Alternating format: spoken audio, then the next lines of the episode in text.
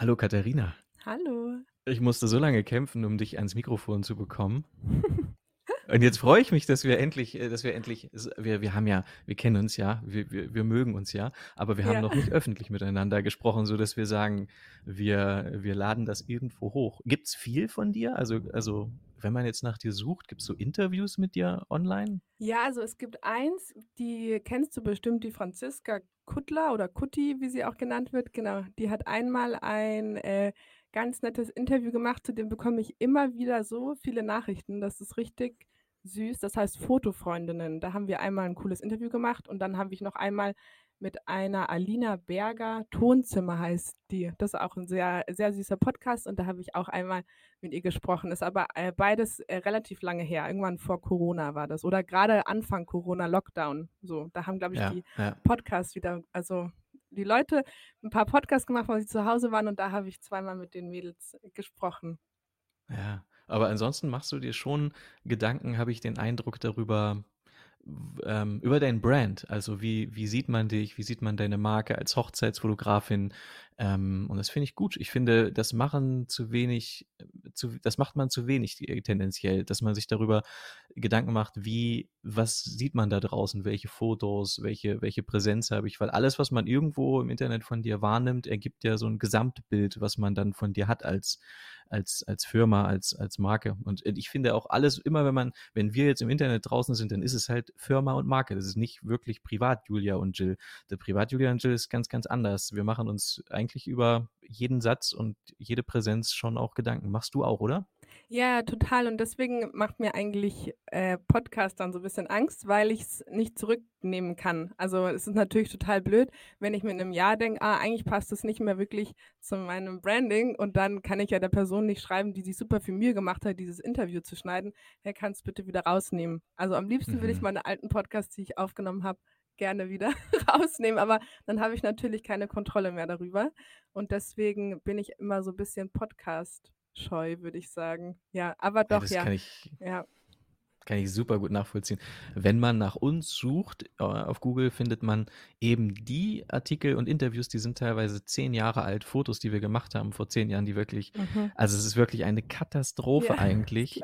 Ähm, und auch die, auch die, also es ist wirklich in jeglicher Hinsicht von uns die Fotos, die Fotos, die wir gemacht haben und das, was wir gesagt haben in den Interviews. Und weil es gewinnt ja immer der, der auf Google das eben am besten Mhm. verschlagwortet. Das heißt, wer dann sagt, hier Julia und Jill, hier ist, ähm, keine Ahnung, ähm, alles, was man über Julia und Jill wissen muss und dann ist das schlau gemacht und dadurch ist das ganz oben, aber es repräsentiert uns heute überhaupt gar nicht mehr. Ich weiß nicht, wenn du, du könntest mir schreiben, ich würde gern, dass unser Podcast gelöscht wird, ich würde das machen. Du müsstest kein schlechtes Gewissen haben. Ah, äh, das wenn, das, gut. wenn du nicht zufrieden bist, kannst du mir das immer sagen. Das macht mich jetzt direkt entspannter hier. Ja. Ich habe äh, allererste Frage an dich. Wo sind die ganzen Bücher? Ich sehe dich ja hier auf dem Video und immer sind, Ja. ist das eine Wand voller Bücher und jetzt sind sie weg. Wir ziehen um. Nein. Hier ist quasi alles äh, gepackt. Über die ganze Wohnung steht voll mit, mit Kisten. Wir haben, wir wohnen ja in einem neu gebauten Haus. Du warst ja mal, du, Mhm. du kennst ja unsere Mhm. Wohnung.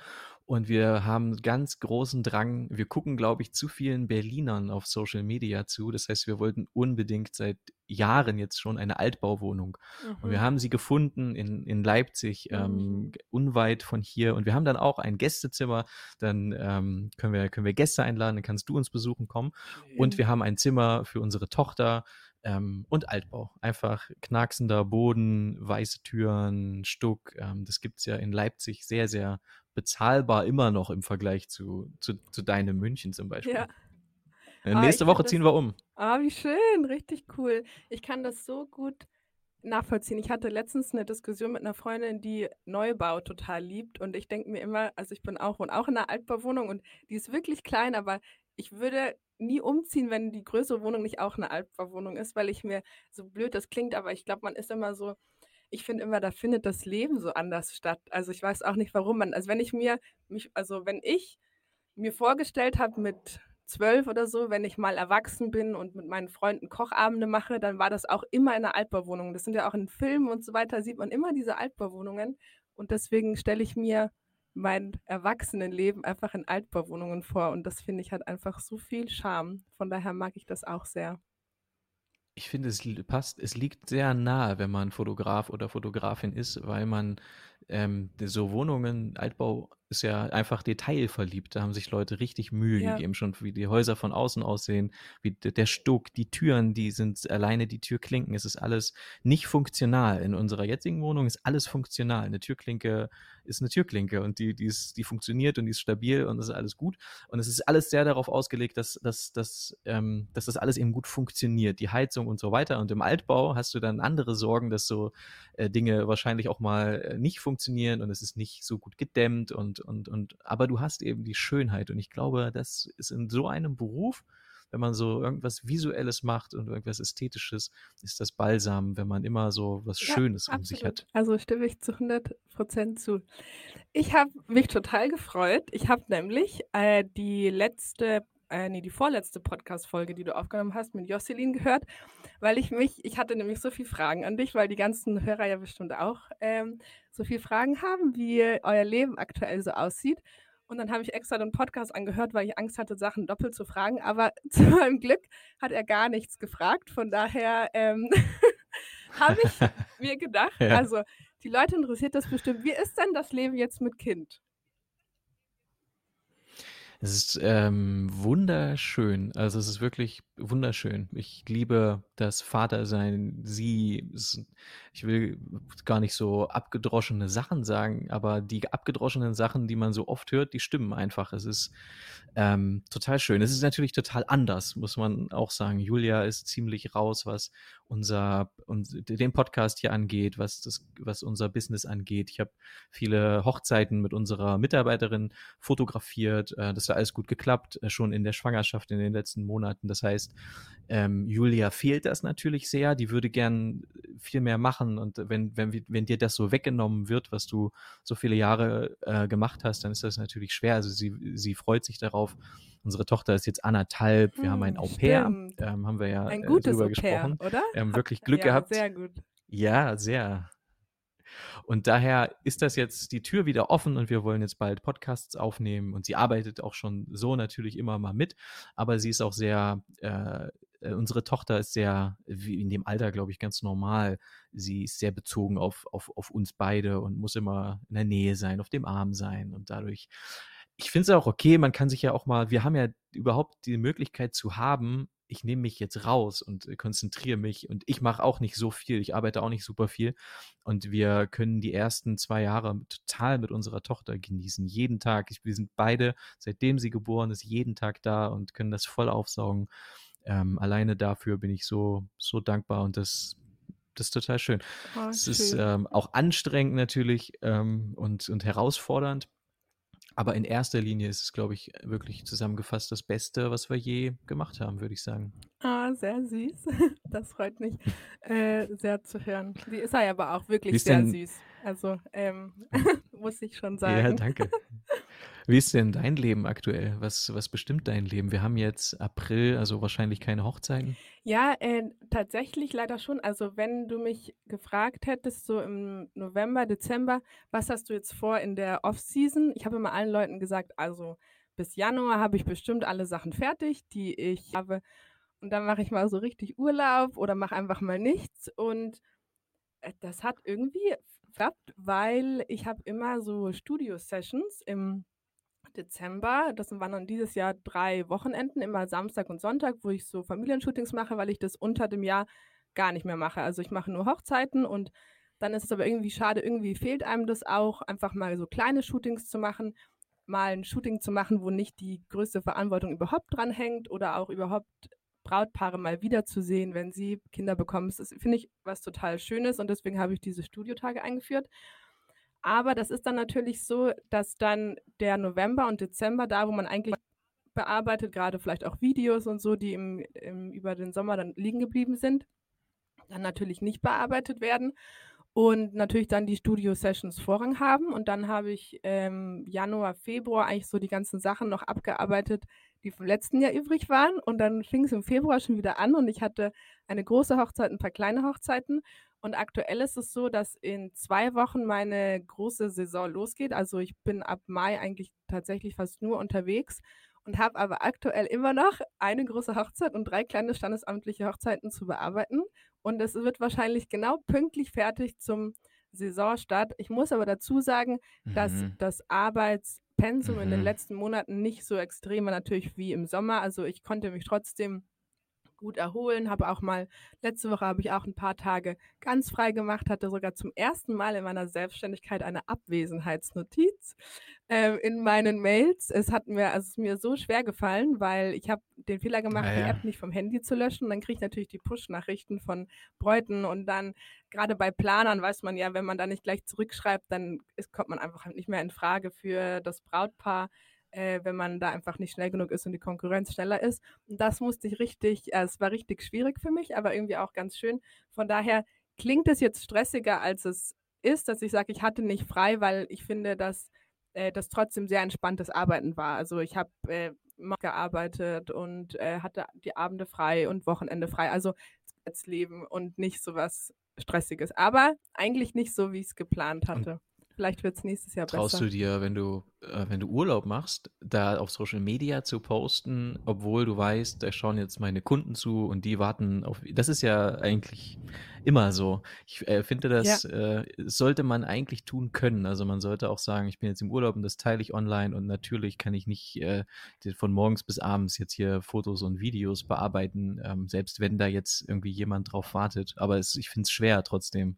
Ich finde es auch total schwer und ich mache es tatsächlich nie, wenn ich eine Deadline überschritten habe, wo ich weiß, okay, die haben eigentlich gesagt, sie kriegen sie, weiß ich auch nicht, nach 6 Wochen, ist jetzt in der 7. Woche und dann würde ich nie auch nur auch irgend 'ne andere Hochzeit posten. Also, wenn ich weiß, jemand wartet auf die Bilder, dann poste ich gefühlt einfach gar nichts, weil ich mir immer denke, die denken sich, sie macht irgendwas anderes. Selbst nur ein Instagram-Post macht sie, anstatt meine Mhm. Bilder zu bearbeiten, was ja eigentlich totaler Schwachsinn ist vom Gefühl, weil so 'n Instagram-Post geht ja Ja. super schnell und man kann den immer machen und gehört ja auch einfach so zum Daily Business. Aber, äh, letzte Woche, als ich Urlaub gemacht habe, habe ich tatsächlich, ähm, ja, ein paar Bilder gepostet und mir haben die Leute geschrieben: „Genieße es und hast du dir verdient.“ Von daher war süß. Also, ich habe, ähm, keine keine negativen Gefühle dazu gehabt. Aber es ist auch so, dass ich ja auch grade keine Deadlines überschreite. Die Leute ich bin noch Okay. total im Rahmen und dann da geht's mir dann da bin ich dann fein damit. Ich habe mal äh, Julia und ich haben ein Video von uns machen lassen, das ist schon viele Jahre her, in Barcelona von Alberto und Jago. Und Alberto und ich. Jago, ja, sind die die beiden sind wirklich die sind jetzt wieder irgendwo in äh, auf irgend so 'ner schönen Insel und und machen Urlaub. Und das haben die damals haben wir vor sicher also auch Monate auf unser Video gewartet und die haben permanent auch sich im Urlaub gezeigt. Und da war ich auf der anderen Seite.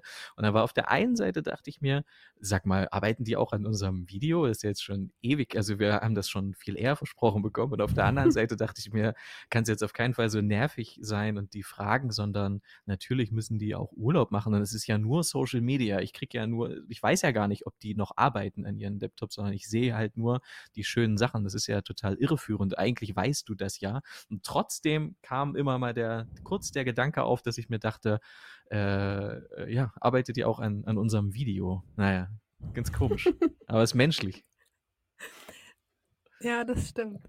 Ähm, ich habe mich gefragt, ähm, wie viele Hochzeiten macht ihr eigentlich dieses Jahr und wie funktioniert das, ähm, mit eurer Wir Tochter? machen wir haben jetzt dieses Jahr 8 und die, ähm, sind aber 7 davon sind im Ausland.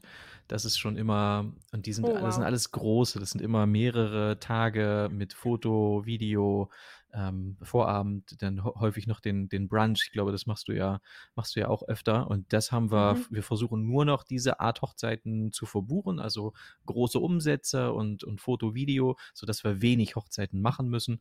Und diese 8 werden schon eine Herausforderung. Wir gehen davon aus, dass wir zu 5 dahin fliegen. Also, dass unser Au-pair Julia, ich, unsere Tochter, unser Au-pair und unsere Mitarbeiterin, die mit fotografiert, weil wir dann alle Optionen hätten. Wir könnten dann sagen: „Julia und ich machen Foto und Video, Au-pair passt auf.“ Ähm, aber falls au falls unsere Tochter nach Julia oder mir verlangt, könnte einer von uns rausspringen und und die Mitarbeiterin, äh, Katja könnte reinspringen und könnte dann also, ich denke mal, wir werden es so machen, um herauszufinden, welche Kombination am ehesten funktioniert, weil die erste Hochzeit ist auch in 4 Wochen, glaube ich, äh, in Puglia in gleich in Italien in ich glaube, in 4 Wochen, ja, Ende Mai.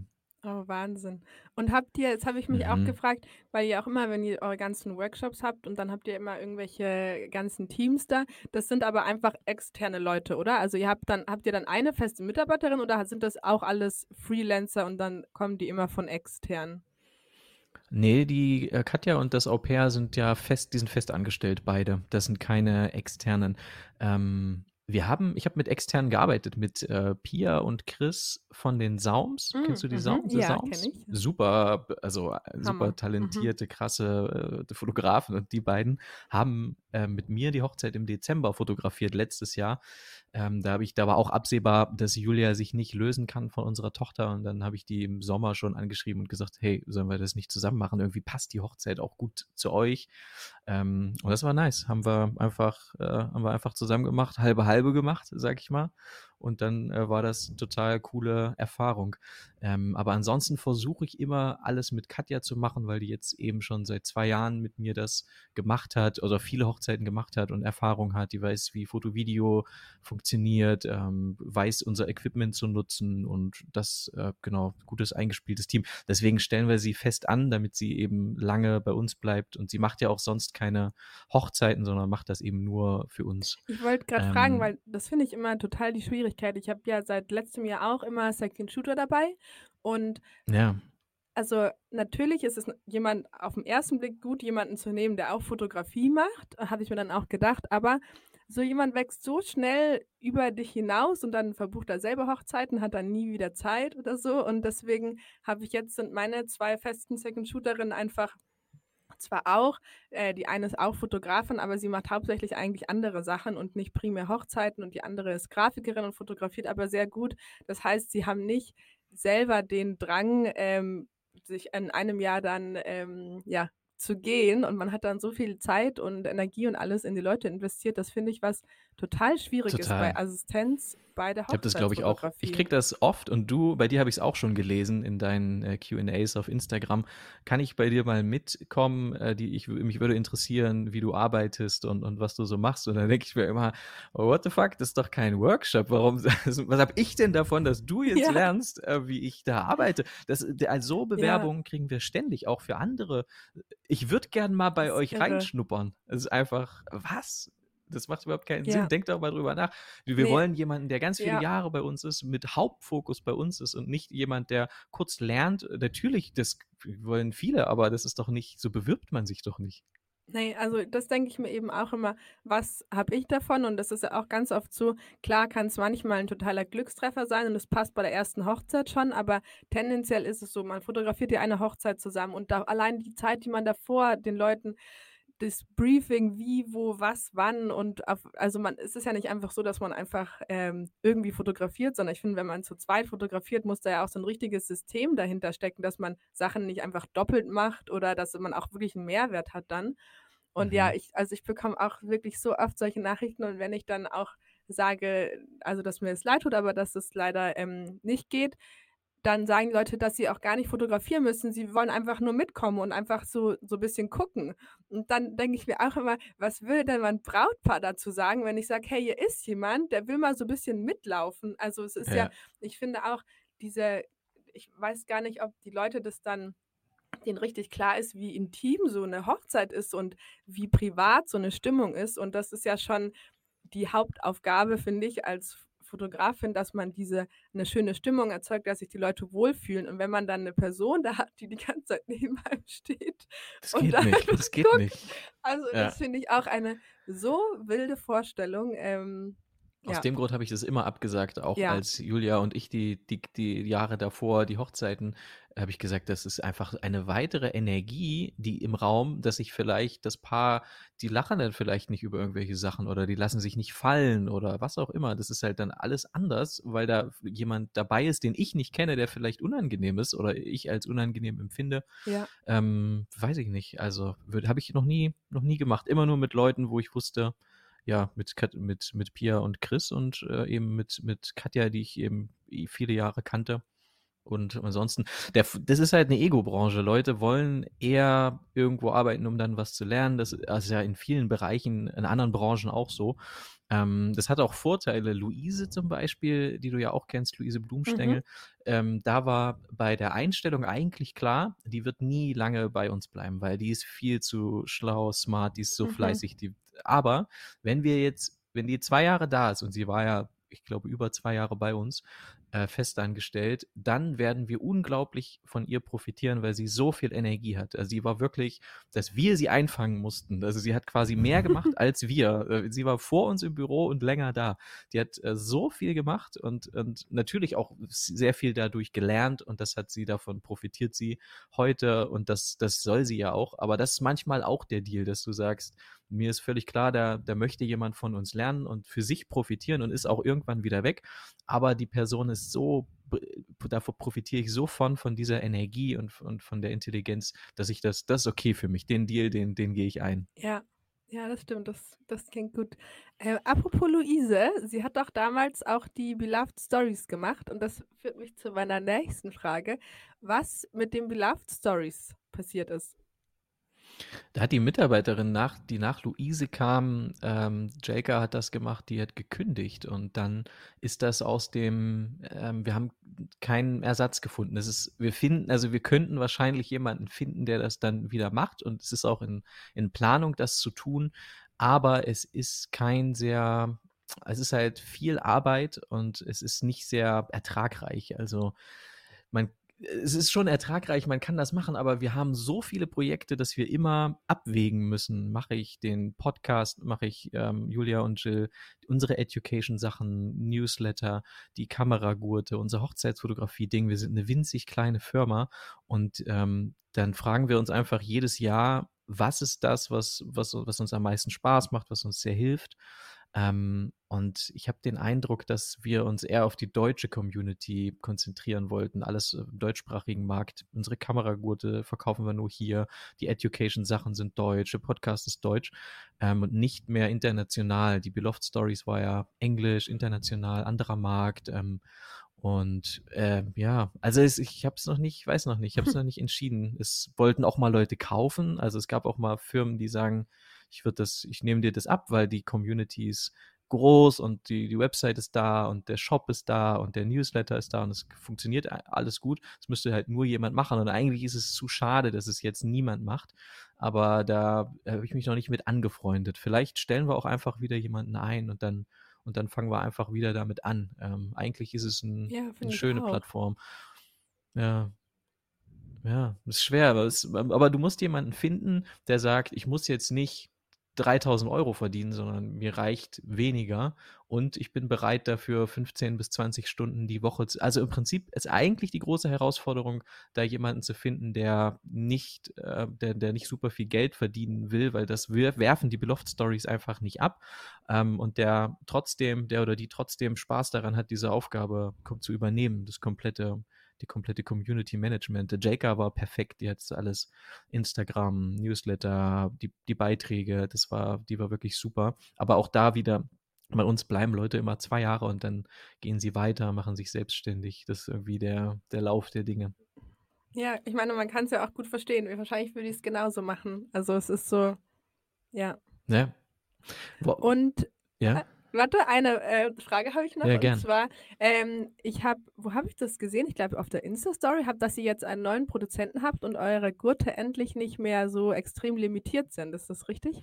Die werden nach wie vor limitiert sein, weil es nur ein Typ immer noch ist, der das macht. Wir hatten vorher eine, einen, jemanden, eine Werkstatt, ein, ein Typ in, äh, in der Nähe von Dortmund, der hat eine kleine Werkstatt gehabt, der hat die designt, die Gurte, der hat die entworfen. Also ist quasi alles über ihn gelaufen. Der hat die Materialien äh, organisiert. Wir haben zusammen haben die Gurte entworfen, haben die Materialien ausgesucht und er hat das in seiner kleinen Werkstatt ähm, gebaut. Äh, und dann ist die Werkstatt aber durch diese, der ist da in der Nähe gewesen vom, vom Ahrtal, von dieser Flutkatastrophe. Oh die Werkstatt wurde dann zerstört. Und, und, er musste da raus und dann hat sich in seinem Leben viel verändert, hat, ist nochmal Vater geworden, hat mehrere Kinder, hat ein Haus gebaut und hat gesagt, ich mache jetzt was anderes. Und hat dann seine ganzen Sachen verkauft, seine ganzen Werkzeuge und also er braucht da unglaublich viel schweres äh, Werkzeug, um diese Gurte herzustellen.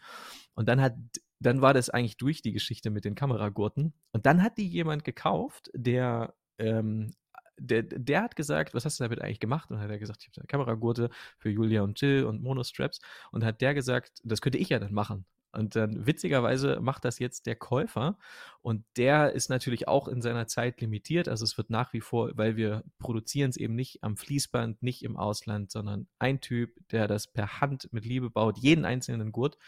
Ähm, aber äh, der ähm, zumindest kann die Produktion weitergehen und er kann auch größere Mengen, weil er mhm. mehr Zeit zur Verfügung hat und äh, das ist total cool. Jetzt ziehen wir um auf Shopify, neues Shopsystem, alles schön, neues Design, äh, minimalistisch und dann können wir jetzt gleich bald, äh, nächste oder übernächste Woche, können wir wieder neue, äh, wie sagt man das? Ja, droppen? Man droppt nee, wie sagt das, man das? Ja. Ja, Und wir, wir ähm, ich habe ja immer, wenn man, also wenn man Online-Produkte verkauft, da gibt es doch Digistore und Shopify. Was ist da jetzt der Unterschied? Digistore sind nur digitale Produkte wahrscheinlich und Shopify sind, ah ja. Ja. Mhm. Shopify ist eigentlich alles, auch digitale, aber ich finde, Digistore macht am meisten Sinn bei digitalen, wenn man so Presets verkauft oder Online-Kurse, dann hat man da eine, eine Marge, also Digistore bekommt einfach Prozente davon für pro Verkauf. Das ist vielen dann zu hoch und dann sagen die, nee, das mache ich alles selber. Aber dann ähm, hast du auch für jeden einzelnen Verkauf, wenn du das irgendwie über WooCommerce oder Shopify machst, eine Mhm. Rechnung. Und wenn, du Presets verkaufst und du verkaufst da ein paar hundert, dann hast du ein paar hundert Rechnungen, die du deinem Buchhalter gibst. Das heißt, auch da entstehen dann wieder Kosten. Und bei so Plattformen wie Digistore, das ist eigentlich ein Bezahlanbieter, da verkauft er äh, für dich die Produkte. Digistore ist im Prinzip der Verkäufer und ich krieg nur, was am Ende überbleibt, ähm, die, äh, als Gutschrift einmal im Monat, wie so ein Gehalt. Ähm, äh, als, als Kunde, so- also als äh, Verkäufer. Und das ist ähm, die allereinfachste Lösung. Ich in- bin nicht interessiert an der günstigsten Lösung. Ich bin nie interessiert daran, wie bleibt für mich am meisten hängen. Was ist für mich der meiste Profit? Sondern ich bin immer interessiert, was ist die beste Lösung und die leichteste Lösung. Ja, ich glaube, anders wird man auch verrückt. Also ich finde, man merkt das auch, je, je länger man äh, einfach selbstständig ist. Mich fragen es auch immer äh, Leute so, ah, kannst du einen Steuerberater empfehlen? Und ich habe so einen super guten Steuerberater und er ist aber sehr teuer, aber er ist unterm Strich auch einfach Hammer. Und dann denke Ja. ich mir, gut, dann zahle ich auch einfach das Geld für ihn, weil unterm Strich bringt er mir auch mehr, als das sozusagen kostet. Und da bin ich auch, also so bei so wichtigen Sachen, die mich Nerven kosten, bin ich auch überhaupt nicht auf dem Spartrip, weil ich mir immer denke, ähm, dass, also ne, meine Nerven sind mir da viel äh, zu heilig, dass ich mich über solche Sachen dann, also so viel Zeit verplemper und das finde ich auch, da Ja. muss man wirklich einfach, ähm, die Einfachheit gewinnt dann oder das, das Beste dann. Am Anfang, wenn man wirklich gar kaum Geld verdient als Fotograf oder Fotografin, da schaut man, das weiß ich auch noch, wirklich auf jeden Euro und überlegt sich jede Ausgabe. Aber das wird ganz oft nicht mit einberechnet. Man sagt dann, okay, wenn ich es über das System mache, dann bleibt bei mir mehr Geld hängen. Aber es kostet mich viel mehr Nerven. Und in meinem Leben sind Nerven und Stress ein großes Problem. Ich muss damit lernen, gut umzugehen. Das heißt, das ist auf meiner Rechnung mal für ja mindestens genauso groß, wie, wie wichtig eben das Geld ist, das reinkommt. Also das muss schon auch auf der Rechnung stehen, dass ich da keinen Stress mit habe. Und gerade wir machen, wir haben so viele verschiedene Projekte, das kann schnell ausarten. Deswegen muss alles, ähm, muss alles super einfach sein. Aber äh, hast du denn, wenn du, hast du mal über so externe Bildbearbeiter dann nachgedacht, wenn wir über stressfrei und, und du hast viel zu tun und, und, und musst viel abarbeiten, ist das gar kein Thema für dich? Hast du getestet? Doch, doch, ja, ja, doch. Ähm, ich habe, glaube ich, äh, eh vor ein paar Jahren dich mal gefragt und da habt ihr gemeint, dass ihr mit Honest Editors zusammenarbeitet. Ja, auch und immer das noch. mache ich Auch auch. immer noch. Ja, ja, also die sind, also ja wirklich, äh, würde ich auch sagen, die besten. Ich habe so ein paar Aber dann getestet. können wir direkt, äh, Entschuldigung, dass ich unterbreche, aber ich habe äh, Rabattcode direkt unter der Folge. Wenn wir beide da zu happy sind, dann packen Ah, wir direkt den, ja, den happy. Rabattcode unter die, unter die Folge. Ja, also ich bin auch, also sehr happy. Ich habe das äh, letztes Jahr oder ich weiß es gar nicht, vorletztes Jahr, glaube ich, angefangen. Und dann ähm, mache ich aber mittlerweile so eine Kombination aus sozusagen KI, also Imagine AI und Honest Editors. Also ich Ah, habe quasi, ich lasse es erst über äh, Imagine AI laufen, um dann sozusagen ungefähr meinen Farbton ähm, zu bekommen und dann passe ich sie aber nochmal an und dann bin ich gerade, also es ist noch nicht ganz ausgefeilt, aber das Problem ist, dass also als ich mit Honest Editors gearbeitet also für die Leute, die es äh, nicht wissen, es gibt quasi zwei Unterschiede. Bei äh, Honest Editors ist es so, man macht seinen Lightroom-Katalog und muss ungefähr, sage ich mal, 100 Bilder aus verschiedenen Lichtsituationen bearbeiten. Die markiert man dann sozusagen als fertig bearbeitet und die nehmen das als Referenz und bearbeiten deine Bilder. Und die machen das wirklich sehr gut und auch so, die lernen auch super schnell, wenn man sagt, eigentlich croppe ich das immer ein bisschen anders. Ich habe irgendwie da ein bisschen mehr Horizont oder hier das Gesicht ist bei mir mehr in der Mitte und dann machen die das beim nächsten Mal halt anders. Das ist richtig gut. Ähm, und bei genau, und dann schicken sie einem die Galerie und bei so KI-Sachen, die machen ja einfach nur die Farben. Also sie machen ungefähr, lernen ja, wie man bearbeitet von den Farben und dann kriegt man ja die Farben raus. Und das Problem war, dass ich natürlich, also es war alles nie perfekt, man muss natürlich immer drüber bearbeiten, aber ich habe dann, als ich nur bei mit der KI gearbeitet habe, also kommt mir das so komisch vor dann, also so, wenn die Farben schon stimmen, fange ich an, alle anderen Sachen zu bearbeiten. Dann fange ich dann an, ewig viel mit Verlaufsfiltern zu machen, irgendwie, dass da links ein bisschen mehr hell reinkommt. Dann öffne ich so viel Fotos immer in Photoshop, um äh, kleinste Sachen rauszuretuschieren. Und dann habe ich im Endeffekt irgendwie länger für meine Bildbearbeitung gebraucht, obwohl mir das eigentlich meine Arbeit erleichtern sollte, mhm. weil man plötzlich ja nicht mehr so viel Zeit am Bild verbringt, wie man normal verbringt, wie man das gewohnt ist, weil sie ja schon eigentlich ganz gut bearbeitet sind. Andererseits gefallen mir auch meine Bilder seitdem besser, weil sie cleaner sind, weil ich sie sozusagen, weil ich mehr Fokus dann auf äh, Schnitt und Ja, das Produkt weg, wird also besser wegsetze. sozusagen. Das Produkt wird besser, ja, weil du also dir verschiebst das sagen. einfach, die, was du da rein investierst. Ja. Aber trotzdem, also ich bin letztes Jahr, äh, es war einfach so extrem mit der Nachbearbeitung. Ich bin überhaupt nicht hinterhergekommen und deswegen habe ich jetzt ähm, angefangen sozusagen, ich lasse es erst durch diese KI laufen mit den Farben und jetzt habe ich sozusagen so einen kleinen Deal mit den Honest Editors, dass ich sozusagen nicht die volle Bildsumme zahle. Ich glaube, man zahlt so 40 Cent, oder? Kann das sein? Pro Bild normalerweise ungefähr? Ja, ich weiß nicht. Habe ich, nicht, hab ich nicht im Kopf. So. Okay, aber ich glaube, so ungefähr äh, zahlt man das. Und ähm, ich habe sie eben gefragt, ob es auch möglich wäre, dass dadurch, dass es ja schon einmal durch KI durchgelaufen ist, dass sie auch einfach ähm, das so ein bisschen günstiger gestalten, weil es halt auch nicht so lange dauert. Und jetzt gerade sind wir sozusagen so in der Zusammenarbeit. Sie müssen gucken, ob es überhaupt äh, also nicht so lange dauert, wie ich mir das vorstelle. Und dafür ähm, sortieren sie mir aber meine Fotos in einer guten Reihenfolge. Also ich äh, setze einen sehr, sehr großen Wert auf Sortieren der Bilder. Also ich sortiere bestimmt einen Tag oder so nachdem ich die Bilder fertig bearbeitet habe, sortiere ich meine Fotos nach einer sinnvollen Reihenfolge, wo ich mir vorstelle, dass es so zum Beispiel so Kleinigkeiten wie man hat eine freie Trauung und ich habe jetzt zum Beispiel ein Bild, wo das Brautpaar sehr lacht, dann möchte ich danach ein Foto haben, wo die Eltern sehr lachen, dass sie, wenn die sich das anschauen, irgendwie nacheinander, dass sie sich irgendwie denken, ach schön, da haben wir alle zusammen gelacht ja. oder so. Also so, dass es so sich, dass es stimmig ist. Und das fände ich Hammer, wenn die das übernehmen. Und das haben wir jetzt bei Einzelhochzeiten getestet. Ich bin mal gespannt. Ich habe es noch nicht äh, fertig. Ich bin gerade dabei, das zu bearbeiten. Aber aktuell sieht es sehr gut aus. Und mein Ziel ist es, dass, dass ich dann vielleicht final noch, also zwei Tage brauche ich trotzdem wahrscheinlich für eine mhm. ganze Hochzeit oder zwei bis drei Tage. Aber davor habe ich bestimmt ein oder zwei Wochen gebraucht, um eine ganze Hochzeit zu bearbeiten. Und das geht einfach hinten und vorne nicht zusammen. Und ja, also trotzdem, man muss ja trotzdem noch super viel selber machen, aber einfach die Vorarbeit, dass man so ein bisschen, man ist einfach schneller und das macht auch Sinn und ich finde, die Bilder werden auch einfach besser. Die Bearbeitung wird besser, äh, wenn man sie so vereinheitlicht und von jemand anders machen lässt. Also ist ja trotzdem noch die eigene Bearbeitung, aber. Total. Ja, du, du weißt, was ich meine. Klingt aber sehr, sehr smart. Hast du wenige Hochzeiten angenommen? Letztes Jahr hast du viele gemacht, weiß ich noch. Ähm, kannst, kannst, ja, konntest ja. du dich bremsen? Ja, doch. Also ich habe auf jeden Fall dieses Jahr auch zwangsweise solche, ich habe an manchen Wochenenden heiraten Freunde von mir oder mein bester Freund wird 30 oder ich habe an einem Wochenende Jahrestag mit meinem Freund, wo ich mir dachte, nee, da nehme ich jetzt mal keine Hochzeit an.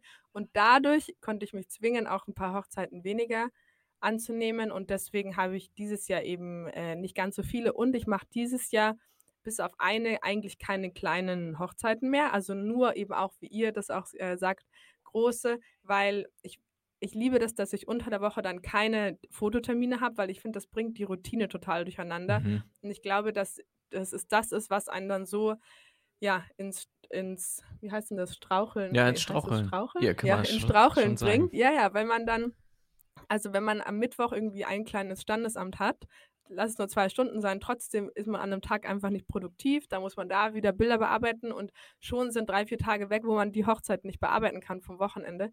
Und deswegen bin ich gute Hoffnung, dass es dieses Jahr sehr viel besser wird, auch mit der Nachbearbeitung und dass ich da nicht so in Verzug gerate, weil einfach ich keine kleinen Hochzeiten habe. Ich habe zwar viele große Hochzeiten, fast immer zwei bis drei Tage. Ähm, weißt du, wie viele, wie viele du machst? Ja, ähm, eigentlich wollte ich nur 20 machen, aber jetzt bin ich bei 22, aber es ist in Ordnung. Ja. Also letztes Jahr waren es mit kleinen fast 40, also fast 35 groß ja. oder so. Also es war wirklich Krass. total total verrückt. Und deswegen ja, bin ich guter Dinge, dass es dieses Jahr besser wird. Das ist ja auch ein, wirklich ein sehr ähm, ein Gespräch, das andere gern führen würden, dass sie also, zu viele Anfragen kriegen und gar nicht alles machen können und sich das noch aussuchen ja, können. Stimmt. Und oh Gott, ich mache auch nur die großen, ich mache nur die großen Hochzeiten, nur die, wo richtig Kohle bei rumkommt, das ist schon etwas, was man auch Nein, sagen können muss. Ja, das stimmt, aber ähm, mir geht es tatsächlich ähm, also natürlich ist es ein Punkt, dass man sagt, gut, es macht mehr Sinn, an einem Wochenende mehr Umsatz zu machen, als sozusagen zerstückelt, ja. weil man ja auch dann einmal ein Vorgespräch hat äh, und so weiter. Das, allein die Vorarbeit ist natürlich äh, weniger. Aber ich merke das so sehr, wenn ich zu einer Hochzeit fahren kann und ich habe erstmal den Vorabend. Ich bin überhaupt nicht so nervös. Man kommt da erstmal an, man lernt die Leute kennen, man man merkt dann auch einfach so, welche Personen sind denn überhaupt wichtig? Ähm, wer sind die Eltern? Man versteht sich mit den Eltern ganz gut. Also ich finde, das ist ein komplett neues Erlebnis, eine Hochzeit zu erleben und zu begleiten, wenn man da länger ist. Also ich finde, das ist ein Unterschied von Tag und Nacht. Also ich habe, wenn ich auf Hochzeiten so drei Tage bin, will ich überhaupt nicht mehr gehen. Ich habe das Gefühl, es sind alles meine Freunde, die Familie sagt dann auch immer so, ja, jetzt gehörst du eigentlich schon auch so, so schön und man, ich finde, man macht so viel bessere Bilder. Also auch zum Beispiel, ich mache eigentlich fast immer dann noch so ein Casual Paar-Shooting am Tag vom entweder vom Get Together oder einfach noch einen Tag davor, weil ich meistens noch einen Tag ähm, vorher anreise. Und dann schicke ich meistens äh, der Braut schon ein paar Fotos, was natürlich, also von diesem Pre-Shooting, was erstens natürlich schön ist, weil wenn sie das den Freunden zeigt und den Eltern zeigt, ähm, dann mögen die mich auch vielleicht noch mal mehr, weil sie dann noch mal die Bilder gesehen haben und das schön finden.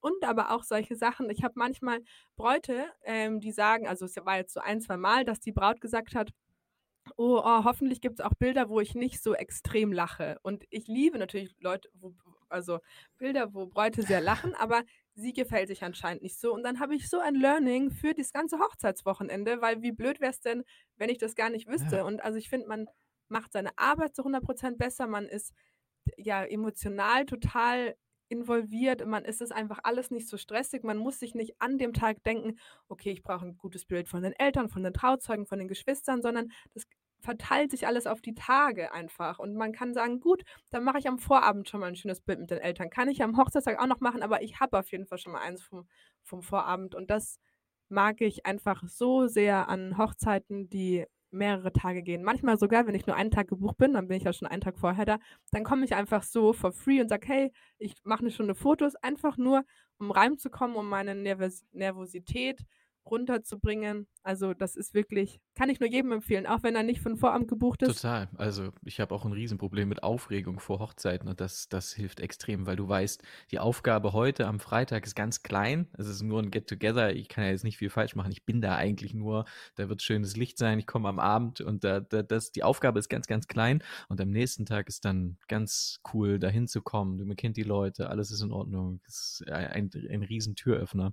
Ich finde es auch für Videos total schön, das zu haben, den Vortag. Das, den Vortag das ist dann oft eine andere Location und, und die Leute, es ist halt weniger förmlich, alle kommen so an und, und, und sehen sich, haben sich lange nicht gesehen, lernen sich kennen, was auch immer. Und das so ein bisschen videografisch festzuhalten, diese Impressionen und das dann mit reinzumischen in das eigentliche Video, sodass der Zuschauer dann später, der das Video sieht, hat viele verschiedene Orte, verschiedene Outfits, verschiedene verschiedene Szenerien und irgendwie finde ich, das macht das Video auch spannender. Also Vorabend eigentlich ähm, äh, will ich eigentlich auch immer mitnehmen. Es wird äh, irgendwie ist so ein, ist auch sehr normal geworden. Also ich, die meisten, die uns anfragen, wollen eigentlich den Vorabend mithaben. Ist irgendwie so ein neues Ding geworden.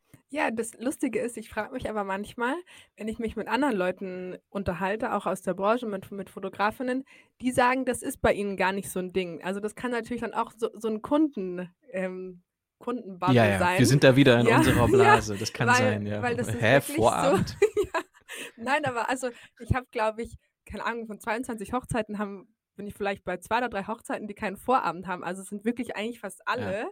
Und ähm, deswegen, ich denke mir immer so, hey, jeder macht doch einen Vorabend.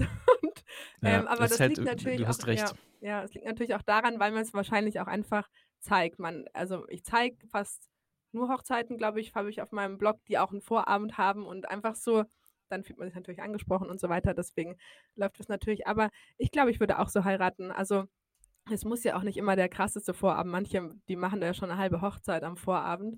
Aber ich denke mir immer, auch für das Brautpaar, wie schön das ist, wenn man sich nicht so extrem zerteilen muss am Hochzeitstag, dass man mit jedem mal geredet haben muss, dann bin ich am Vorabend schon und habe schon mit Hälfte der Gäste geredet und kann mich am Hochzeitstag total entspannen. Also wie entspannt ist das denn? Also ich finde, das ist einfach so schön und auch so, manchmal denkt man sich immer, oh, braucht man da wirklich noch ein Frühstück danach und so. Aber was ich irgendwie so mag daran, also ich bin nicht oft beim Frühstück dabei, aber schon manchmal. Und dass dann die Leute sich auch richtig verabschieden können und man nicht betrunken ist, sondern man sich nüchtern ja. nochmal sagen kann, wie schön es war und sich auch gebührend für dieses Wochenende verabschieden kann und vor allem, dass das Brautpaar nicht am also quasi am Hochzeitstag dann die ganze Zeit mit Verabschieden beschäftigt ist, weil man kann einfach einen polnischen machen und man ist weg und dann ja. kommt man am nächsten ja. Tag wieder zum Frühstück und kann sich normal verabschieden und man muss nicht dann irgendwann sagen, oh, kann ich schon bringen, jetzt zu gehen und so. Es ist total egal, weil man sieht sich ja am nächsten Tag und das finde ich auch immer so entspannt. Ja. Man macht sich so ein schönes Wochenende mit seinen liebsten Freunden und den, den, der Familie. Und man macht es eigentlich auch viel, ja, es ist einfach so, so ein Gemeinschaftsding. Ähm, und das finde ich total schön daran. Ich finde auch, ganz oft, ähm, ich denke jetzt, habe jetzt viel darüber nachgedacht, dass man dem, den Brautpaaren immer sagt, macht, was ihr wollt. Also macht das so, wie ihr das wollt und äh, denkt nur an euch und, und bababa. Und da muss ich sagen, wenn ich so an meine Hochzeit denke, das sehe ich nicht ganz so. Also ich denke mir nicht so, ich mochte das jetzt, ich denke jetzt nur an Julia und, und, und Julia und ich denken nur an uns, wenn es um diesen Tag geht. Natürlich soll das so sein, dass wir da das so gestalten, wie wir das wollen, aber wir denken sehr schon auch an unsere Freunde und das, wo wäre ein schöner Ort, wo könnten wir das, wo könnten wir unseren Freunden auch dieses schöne Wochenende ermöglichen. Also irgendwie macht man das schon auch sehr für, für seine Freunde und Familie. Und dann wird das ein richtig, meistens werden das auch immer richtig schöne Wochenenden. Die haben dann mhm. da richtig Spaß und es sind gute Partys und alle sind so raus aus ihrem Alltag und dieser, äh, dieser Vorabend ist, macht irgendwie was, dass man, dass alle schon ja, sich den, den Abend vorher sehen, das ist irgendwie anders. Und wenn man so am Hochzeitstag kommen alle an, dann begrüßt man sich und habt das gut geschafft und, und das ist irgendwie alles ein bisschen förmlicher. Wobei ich wahrscheinlich da sehr an die deutschen Hochzeiten denke. Ich finde, deutsche Hochzeiten sind oft sehr, sehr sehr, sehr so förmlich und, und äh, äh, ja. Hast du viele, also sind deine meisten, sind die meisten Kunden, sind es deutschsprachige oder sind es internationale Kunden? Ja, ich wollte gerade fragen, das, weil, weil äh, bei euch anscheinend nicht, oder? Doch, äh, wenn du das so sagst, dass ihr das, äh, habt ihr, okay, ja, also ich beantworte erst eine Frage und dann musst du sagen, wie äh, prozentual. Mhm. Ähm, mhm. Also, boah, ich würde schon sagen, 80 Prozent sind, sind, sind Deutsche und dann so amerikanische Paare auf jeden Fall. Aber sonst mhm. auf jeden Fall, auf jeden Fall ist einmal einer deutsch, würde ich sagen. Und ich finde sie eigentlich ah, immer ziemlich abgefahren. Ich finde sie gar nicht so ähm, steif, die deutschen Hochzeiten. Wie viele äh, deutsche Paare habt ihr so? Ich habe jetzt mal schauen müssen, also so 50-50 würde ich ah, sagen. Ah, wow. Es ist den letzten, dieses Jahr, letztes Jahr, ähm, genau, viel Australien, Australien, äh, USA und dann äh, Deutschland. Aber wir haben auch keine steifen deutschen Hochzeiten. ich, die, man muss sagen, dass die Hochzeiten, wir haben schon steife deutsche Hochzeiten. Also, dass ich jetzt sagen würde, ich erkenne eine deutsche Hochzeit oder es gibt wiederkehrende Sätze, die Leute sagen, die deutsch sind und zu Gast sind auf Hochzeiten oder so. Also, es ist einfach so, ähm, das, das, da gibt es schon so Muster, aber die sind dann auch meistens in Deutschland. Die sind dann meistens nicht, weil bei dir ist das ja wahrscheinlich auch so, dass das zwar deutschsprachige Paare sind, aber dann heiraten Genau, ja, immer im im, Ausland. auch im Ja. Ausland. Mhm. Ja. Und wie kommen Ja. jetzt australische Paare auf euch? Ähm, ganz oft werden wir für Süditalien gebucht, also Puglia, diese Ah, Region. Und mhm. da scheinen die Videos sehr gut auffindbar zu sein. Ich, ähm, ich glaube, wenn du nach den Locations suchst, äh, findest du unsere Videos. Und also Videomarketing ist auf jeden Fall echt, ähm, wenn du das, wenn du deine Hochzeitsvideos so nennst wie die Location, wo du das gemacht hast und das wird ein bisschen, du teilst das und Leute schauen sich das auf YouTube an, dann findet man das, wenn man danach sucht. Und ich glaube, da kommt viel. Aber es steht auch oft im Kontaktformular Instagram. Ich habe euch über Instagram empfunden, was komisch ist, weil ich da eigentlich, wir posten da eigentlich nie. Mhm, Du hast auch, du hast, hast, du, hast du auch ausgemistet, oder? Auf Instagram bei dir? Du ja hast auch wenig immer, online. immer wieder, ja, ja. Bestimmt. Ja, das ist immer, ähm, mein Freund ist da immer ganz kritisch. Der guckt mal wieder mein Wirklich? Insta. Ja, ja, total. Immer auch immer, bevor ich irgendwas poste, muss ich es ihm immer zeigen. Und Was sagt er denn da raus? ja, ja, Raus, das raus. Foto Immer, dein raus. Ernst? Raus. Hat er, hat, hat er, ist das so einfach sein persönlicher Geschmack oder hat er auch, hat er auch sozusagen irgendein Marketing oder irgendein Background? Nee, nee, sagen? das ist einfach äh, sein persönlicher Geschmack, aber äh, ich finde, dass es niemanden gibt, der so einen guten Geschmack hat wie er und deswegen Mhm. vertraue ich äh, dieser Sache total. Und ich Ja. finde es auch total spannend. Ich habe letztens erst mit meinen Freundinnen darüber geredet, dass ich glaube, meine Freundinnen oder überhaupt mein Umkreis ausschlaggebend dafür waren, dass ja, also irgendwie, wie sich mein Stil entwickelt hat oder dass ich einfach Sachen, sagen wir mal, für mich erkannt habe, was Bräuten wichtig ist oder, oder zukünftigen Brautpaaren, die ich gerne ansprechen würde oder wie einfach Leute Fotos sehen, weil ich habe früher immer meinen Freundinnen Fotos gezeigt, die ich gemacht habe und den Mhm. einzigen Kommentar, die sie immer gemacht haben, ist, boah, also das Kleid würde ich nicht tragen oder sie sagen, boah, so ein Kleid will ich auch mal. Und ich dachte mir, könnt ihr mal bitte mal was zu den Farben sagen oder irgendwie Ja, zum ja, ja, Moment ja. und so und das ist einfach so verrückt, dass die Leute wirklich nur darauf achten, also gar nicht auf die Optik, also wie sehen Leute aus, sondern nur auf den Stil. Es geht immer nur um den Stil der Leute. Und das finde ich so, ja, spannend einfach zu sehen, dass jemand, der nicht Fotograf, also nicht Fotograf oder Fotografin ist, einfach nur darauf achtet.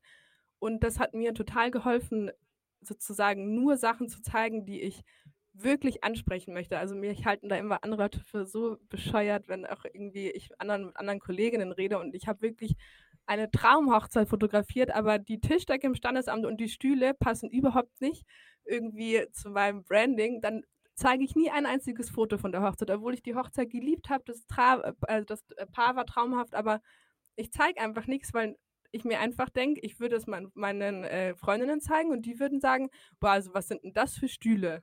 Das ist das Einzige, was die Ja. sagen. Und das ist einfach, ich glaube, das ist einer der wichtigsten Sachen, die man erkennen muss, finde ich, dass wenn man sich immer überlegt, wie finde ich meinen Stil in der Fotografie, dass es eigentlich nicht darum geht, also glaube ich zumindest, dass man nicht den Stil findet, wie man fotografiert, sondern den Stil findet, was man gerne fotografieren möchte. Also es geht nur um den Stil von den Personen, die man fotografiert und dadurch erschafft man einen Stil in der Fotografie. Also ich weiß nicht, ob du zum Beispiel so O Ginger kennst aus Barcelona. Die Ja, ja, genau. klar, Also kenne ich ich meine, persönlich. Ah ja, also ich glaube, die ist ja, also erstens ist sie schon mal genau so wie ihre Models, finde ich, so auch von, von Ja. wie sie sich stylt. Und alle Leute, die sie fotografiert, könnten ja gefühlt den gleichen Kleiderschrank haben. Also es ist einfach, es ist einfach alles genau ihr Stil. Man erkennt das auf 100 Meter, dass das einfach ihre Fotos sind, aber man erkennt das halt anhand des Stils der Leute. Und das finde ich voll ähm, genau wichtig. Und deswegen ist mein Freund da immer so, der guckt es an und ich liebe ein Foto und dann sagt er aber so, hey, keine Ahnung, die Anzughose ist viel zu eng. Und ich denke mir, ach, das ist doch überhaupt nicht schlimm. Und er sagt, nein, ist nicht stilvoll. Und dann muss das raus. Und von daher wird das, also meine Website und mein Insta wirklich regelmäßig aussortiert, aber immer nur ähm, mit meinem Freund zusammen. Der ist da sehr, aber hilft mir sehr. Ja. Super hilfreich. Aber das ist auf jeden Fall eine ganz interessante Herangehensweise, weil du redest über das, was abgebildet wird. Und das macht ja, das ist ja das, was die Leute außerhalb unserer Fotografiebranche eben sehen und was die interessiert mit, mit deinen Freunden, das, was du gesagt hast. Ähm, total äh, witzig, dass wir innerhalb der Fotografen-Bubble über Presets eher nachdenken und über die Perspektive oder, oder den Bildschnitt oder, oder was auch immer und viel zu wenig über das, was da eigentlich gezeigt wird.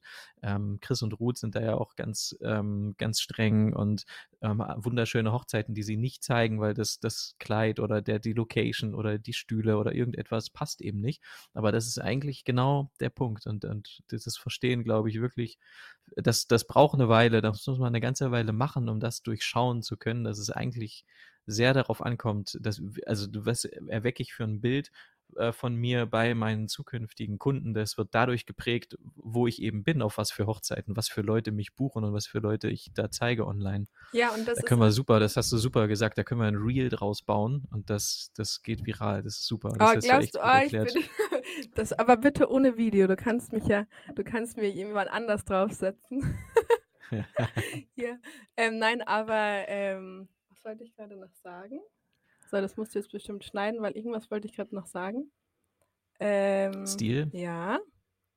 Ja, genau. Das, was ich so interessant finde, ist, man glaubt immer nicht, dass das wirklich funktioniert, aber dann funktioniert es wirklich erschreckend, also erschreckend gut, wie sehr das die Leute anzieht, die ähnlich sind. Und ich finde, ganz oft ist es einfach so, dass Leute sagen, ja. ja, ich hätte gern coole Hochzeiten, deswegen zeige ich coole Hochzeiten. Ja, aber was ist denn coole? Und ich finde auch, es gibt ja auch verschiedene Stile von coolen Hochzeiten, aber es, man muss ja trotzdem darauf achten, dass es dann, dass es trotzdem der gleiche Stil ist. Also das finde ich auch so interessant. Das kann ja trotzdem eine Hammer-Hochzeit ja. sein, ein Hammerkleid, alles passt perfekt, aber es passt vom Stil der Kleidung nicht zu deinem anderen Portfolio.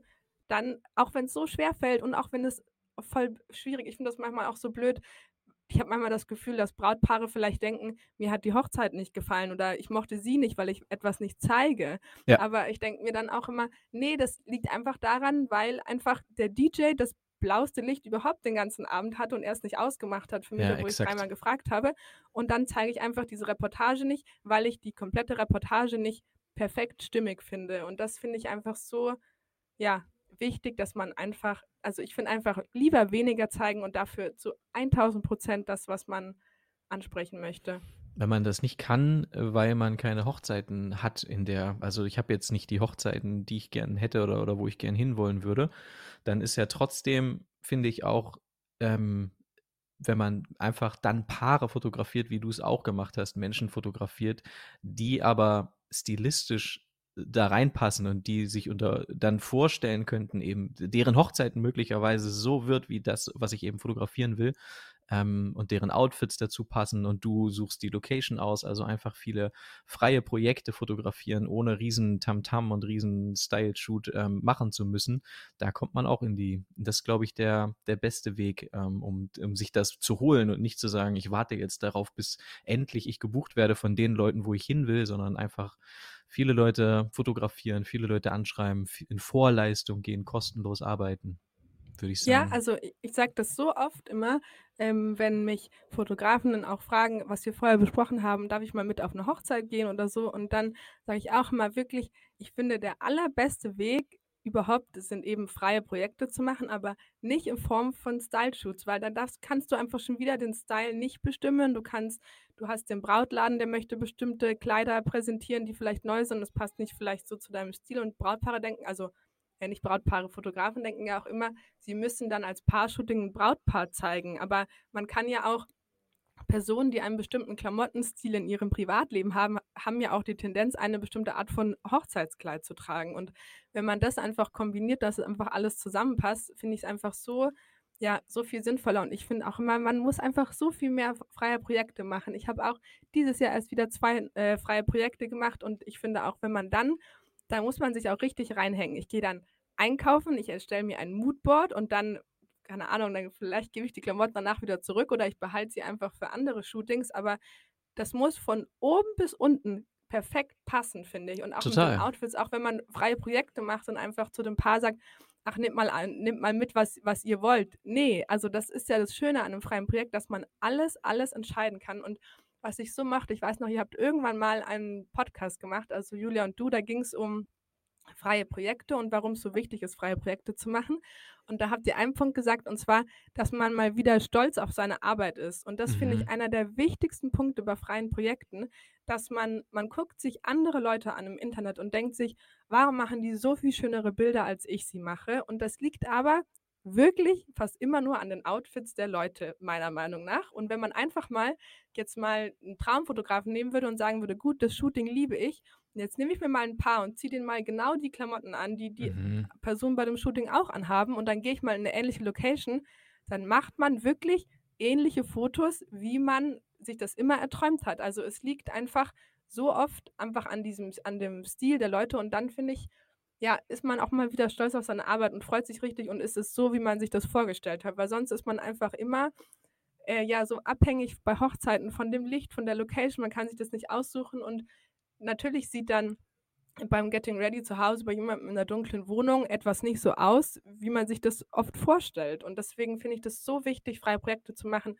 für seine eigene Seele, dass man irgendwie stolz ist wieder auf seine Sachen, weil man sich auch wirklich alles von A bis Z ausgesucht hat. Das finde ich so wichtig. Auch einfach vielleicht ins Ausland zu fahren, da äh, Paare zu finden und äh, mal am Strand zu fotografieren. Ich finde, da sind auch Farben immer schön. Da ist dann plötzlich mal ein Grün nicht mehr relevant und dann ist eine Bildbearbeitung auch einfacher und dann ja, liebt man einfach seine Arbeit plötzlich viel mehr und wird auch viel selbstbewusster einfach in seiner Arbeit. Das finde ich ja. so wichtig, dass man viele freie Projekte und dass man damit auch nicht aufhört, finde ich so wichtig. Total. Es geht gar nicht nur um den Anfang, sondern dass man immer freie Projekte macht. Also ich mache bestimmt, seitdem ich fotografiere, also am Anfang natürlich gefühlt jede Woche, ihr, habt, ihr hast du ja auch so oft erzählt, wie oft ihr das gemacht habt, aber bestimmt im Jahr drei, vier freie Projekte mindestens. Und ich glaube auch nicht, dass das jemals aufhört. Das ist auch das Schönste, was man eigentlich machen kann, wenn du völlig frei bist und du bist Art Director und kannst da, wie du schon sagst, Location, Ort, Licht, Menschen, Outfits, alles eben aussuchen. Alles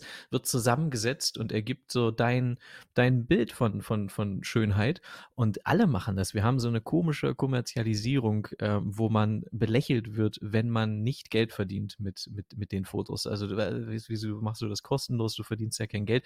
Wir haben auch keine Hochzeiten kostenlos fotografiert. Das ist ja wieder ein ganz anderes Thema. Thema, sondern wir haben immer, äh, genauso wie du auch, uns unsere, das, was wir im Kopf haben an Ideen, einfach umgesetzt und, und alles selbst entschieden. Das geht ja nicht bei Hochzeiten. Und das geht auch nicht bei großen Style-Shoots, weil dann musste man immer Kompromisse machen. Und dann war das Ergebnis nie so, wie wir es hätten gemacht, weil die Schuhe standen dann da komisch und das Kleid hat nicht gepasst und was auch immer. Ähm, und alle großen Fotografen, egal was die fotografiert haben, die haben immer aus der Leidenschaft heraus ganz viel kostenlos gemacht. Alle, egal ob im Mode Modebereich, ähm, Journalismus, was auch immer. Die, die, die lieben es einfach zu fotografieren, Dinge abzubilden und, und das ist so eine komische, komische Richtung ist das gegangen in den letzten zehn Jahren, dass man dafür komisch angeguckt wurde. Ähm, aber es finde ich genauso wie du auch, dass man das, dass man es immer machen sollte. Auch, ähm, auch wenn man bereits ausgebucht ist, sich immer noch Platz machen ähm, im Kalender für, für so freie Projekte. Und es gibt manchmal gibt es so wirklich wenige kleine Dienstleister, wo du sagst, wenn ich mit denen zusammenarbeite und das umsetze, dann wird das auf jeden Fall passen, weil diese Brautkleider oder, oder diese Planerin, das, das matcht einfach total. Aber das ist schwer zu finden. Ja, total. Also ich finde das auch, ähm, ja, das kann man, kann man wirklich nur appellieren, wenn Leute ähm, das noch nicht machen, einfach ja, viel mehr freie Projekte zu machen. Und was ich ganz interessant fand, das hast du nämlich letztens in einem Podcast schon erzählt zum Thema Hochzeiten äh, kostenlos fotografieren. Und da ich weiß noch, da habe ich dir doch danach in WhatsApp geschrieben, weil ich das nämlich ein total interessantes Thema finde. Ich habe bestimmt in meinen letzten Jahren mal zwei, eine, eineinhalb würde ich sagen, so eine nur so halb, kostenlos fotografiert, mhm. aber weil ich mir das selbst ausgesucht habe. Das heißt, ich würde nie eine Hochzeit kostenlos fotografieren, weil mich jemand fragt und sagt, hey, wir heiraten hier im Ausland, wir haben ein cooles Konzept, willst du Fotos machen, das ist cool für dein Portfolio. Hi. Aber was ich mag, ist, wenn dann, also ich habe einmal eine Hochzeit fotografiert, vielleicht kennen die manche, die mich schon länger verfolgen, die war auf Sardinien, eine, so Jana und Max hießen die und die waren drei Tage und ich kannte dieses Paar in- und auswendig durch Instagram. Ich habe den eineinhalb Jahre gefolgt. Ich kannte ihre Freunde, was haben die für ein Umfeld, was haben die für Hobbys, ihre Familien, wie ist ihr Style. Und ich wusste, dass es eine tausend Prozent meine Zielgruppe. Und dann Ja. habe ich sie einfach gefragt, hey, weil sie waren dann verlobt, hey, ihr heiratet, ähm, darf ich bitte eure Hochzeit fotografieren? Und das, was dabei rausgekommen ist, all die Hochzeiten, ich habe so viele Hochzeiten durch dieses Paar verbucht, ob es Freunde sind oder nur Leute, die den folgen auf Instagram. Und das war eine der besten Sachen, die ich je machen konnte in meiner ganzen Fotokarriere. Und deswegen finde ich, dieses Thema, man sollte das nicht oft machen, aber ich finde, wenn man einmal jemanden sieht und man sich denkt, das ist genau das, was ich möchte, und zwar aber sich wirklich lange mit der Person beschäftigt, ist es wirklich die Zielgruppe und wie sieht die Hochzeit aus und sich auch mal nach den Locations zu fragen, wo heiraten die, dann finde ich das tatsächlich gar nichts Verwerfliches, mal eine Hochzeit kostenlos zu fotografieren. Für die ist es ja auch ein Risiko. Die wissen das, man ist am Anfang, die kriegen ko kostenlos Fotos oder man, ich meine, man hat da keine Kosten. Man ist, äh, man, die ganze Unterkunft kriegt man ja trotzdem von den Leuten bezahlt. Aber ich denke mir, Leute geben so oft Geld für Instagram-Werbung aus oder Google und ich denke mir, ich gebe ja kein Geld aus, sondern ich investiere nur meine Zeit und es kommt richtig viel bei rum. Vielleicht lang nicht so viel, wie wenn ich Instagram-Werbung geschaltet hätte. Wer weiß, wie ich da erreiche. Und deswegen finde ich das gar nichts Verwerfliches, wenn man das wirklich gezielt macht. Ja, aber Genau, du findest also- das schon, gell? Ich habe das nämlich in der Podcast-Folge ähm, gehört und dann habe ich gedacht, oh, da müssen wir drüber sprechen. Ich bin nicht sicher, ob ich das in dem Fall finde, weil ich nicht glaube, dass sie dich genommen haben, weil du es kostenlos machst. Sondern Ja, Da- stimmt. da- Nee. mhm. Äh, Weißt du, wie ich meine? Also es ist ja was anderes zu sagen, ähm, hier sind jetzt zehn Fotografen, da ist, äh, da ist Katharina dabei und, und alle würden es kostenlos machen. Und dann aber trifft man ja trotzdem gerade so Menschen, die an so einem Ort hei- heiraten, äh, auch au- in der Art und Weise, wie sie geheiratet haben, trifft man diese Entscheidung ja keinesfalls leicht äh, fertig, sondern man, die haben sich dich ja schon auch auf Basis deiner, deiner Arbeiten dann ausgesucht.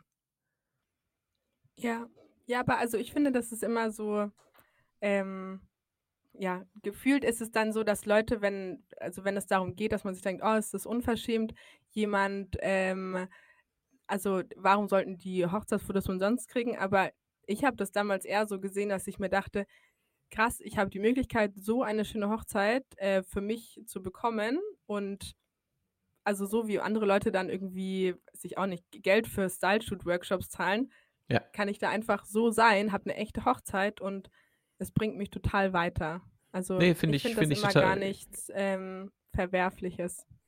Da kann Aber ich es gut leben. Mit, es ist ein, Nein, es ist ein es ist, man muss es unterscheiden. Man kann nicht sagen, alle, die, die in eine Hochzeit, ich habe auch, wir haben auch Preisnachlässe gegeben, wenn man so will, waren wir bei Hochzeiten für ja so gut wie nichts, wenn man dann die Reisekosten und sowas alles abzieht. Also wir haben alle mal äh, Vorleistung erbracht, um ein Portfolio aufzubauen und um, um das ist ja, das ist ja eine ganz normale, auch unternehmerische Entscheidung zu sagen, ich muss jetzt ähm, etwas tun, das kostet mich Zeit, aber es bringt mich meinem langfristigen Ziel näher.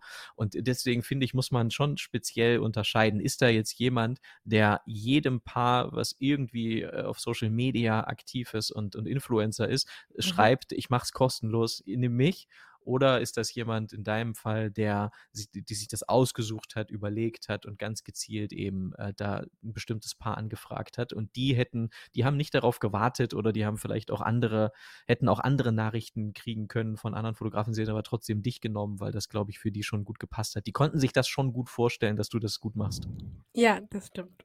Ja. Aber ich finde, es ist, also was ich aber voll wichtig finde, das finde ich auch generell bei freien Projekten, ähm, dass man sich freie Projekte immer selbst aussucht. Also auch bei, äh, wenn man als Fotografin ein Style-Shoot macht, es sei denn, es, es matcht man wirklich total mit einem Dream-Team und die Planerin kennt man und so weiter. Aber sonst finde ich es immer richtig wichtig, dass man freie Projekte sich einfach selbst aussucht und dass man nicht irgendwie die ganze Zeit gefragt wird, hey, hier können wir das machen, können wir, also Genau. das und das finde ich immer so wichtig, weil man dann das auch irgendwie fürs eigene Gefühl einfach schöner, dass man nicht immer gefragt wird und man macht dann was for free, sondern man entscheidet sich, ich mache jetzt etwas für mich und für meine, für meine ähm, Fotografie, mein Fotografie-Business und ja, das finde ich immer richtig wichtig, auch für einen selbst, dass man sich das, dass man das sich selbst aussucht, dass man nicht danach gefragt wird, sondern dass man sich gezielt Sachen aussucht, die man frei macht. Das ist ganz interessant, weil ähm, auch ich, mir ist das aufgefallen bei André Josselin, dessen Arbeiten ich auch wunderschön finde und dem ich so gern folge auf Instagram. Und das sind, ist eine Gemeinsamkeit, die du mit ihm hast. Das, äh, und vielleicht ist das ein Muster, dass Menschen, die gut sind oder die zumindest ich gut finde und die ich mir gerne anschaue, deren Fotos ich mir gerne anschaue, dass die sehr picky sind. Die überlegen sehr, die sind kritisch. Die nehmen nicht alles an, die fotografieren nicht alles, sondern die sind sehr, die suchen sich das sehr kritisch aus, was sie machen und, und wo sie vorkommen im Internet. Und vielleicht ist das der Unterschied zu, zu jemandem, der, der ganz, der einfach alles mal annimmt, fotografiert ja. und, und was auch immer. Schönes Schlusswort.